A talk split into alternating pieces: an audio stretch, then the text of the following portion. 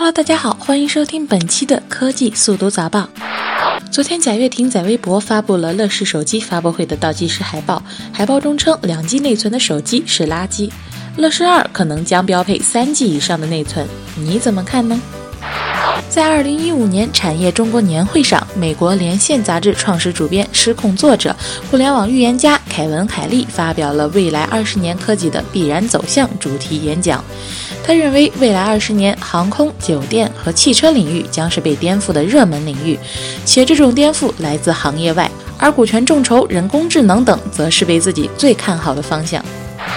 有媒体援引《每日邮报》消息称，世卫组织二十六日将宣布火腿、培根等加工肉制品为致癌物，与香烟、砒霜为伍。二十五日，世卫下属的癌症研究署在官网否认向任何媒体发布这一消息，称将于巴黎当地时间二十六日周一下午发布详细结果。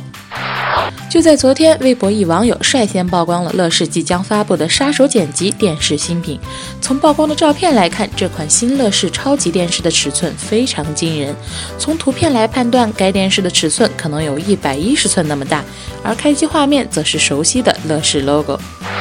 近日，微博大 V 龚文祥接到网友爆料称，格力强制合作伙伴购买格力手机。曝光的通知上写着，两千台的格力手机将拿出六百台，以比市场价要低一千二百元每台的价格进行回馈。该公司被要求需要强制购买十台来促进双方的合作关系，而购买手机的总金额将从当月贷款中直接扣除。原来销声匿迹的格力手机居然用这种方式来进行销售，对此格力官方暂时还没有做出任何回应。好啦，今天的科技速读早报到这里就结束了，我们明天见吧。